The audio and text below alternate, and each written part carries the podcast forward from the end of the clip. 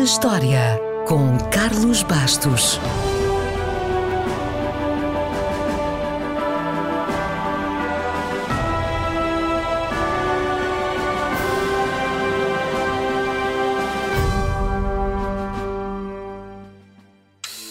A 19 de fevereiro de 1910, Mary Mallon saiu em liberdade depois de ter sido forçada a fazer uma quarentena que infelizmente não foi suficiente e continuou a provocar vários surtos de febre tifoide em Nova York.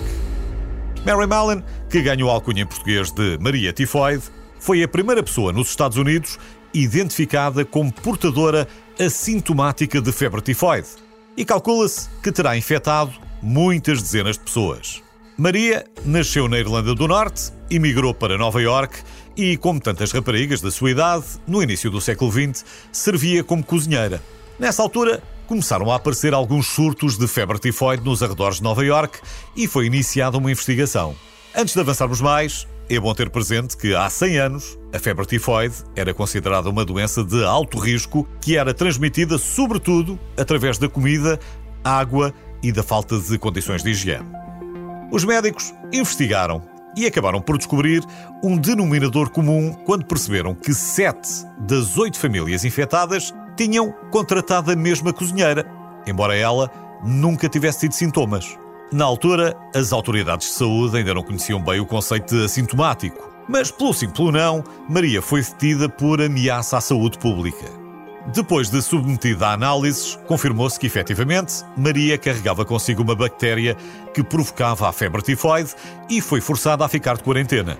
Se hoje ainda há negacionistas que não percebem como alguém pode transmitir uma doença sem ter qualquer sintoma, imagine agora a desconfiança que a Maria sentia há mais de 100 anos. Para ela, a opinião dos médicos não fazia qualquer sentido. Maria esteve quase três anos detida em quarentena forçada e só foi libertada com a condição de não voltar a trabalhar numa cozinha. Durante uns tempos, tratou apenas das limpezas, mas como era pobre e ganhava menos dinheiro a lavar, resolveu começar a usar nomes falsos para voltar às cozinhas. Durante uns anos, as coisas correram bem, na opinião dela, mas em 1915 foi contratada como cozinheira por uma maternidade em Manhattan. Em poucos meses, 25 pessoas contraíram febre tifoide e pelo menos duas morreram. As autoridades acabaram por descobrir que esta Maria, apesar de usar apelidos diferentes, era a mesma Maria assintomática que tinha estado de quarentena e que só tinha sido libertada porque tinha jurado que nunca mais iria trabalhar numa cozinha. E não foram só as autoridades de saúde que descobriram a história. Os jornais também descobriram. E foi graças a eles que ela ganhou a alcunha Maria Tifoide. Maria Tifoide foi novamente presa e cumpriu mais 23 anos de confinamento até à sua morte, aos 69 anos. Se a pena parece exagerada, e foi, porque mais nenhum portador assintomático, ou não, foi tratado assim, há quem defenda que Maria Tifoide, por ser mulher, estrangeira, de classe baixa e teimosa, muito teimosa, foi vítima da sua fama e da sociedade onde estava inserida.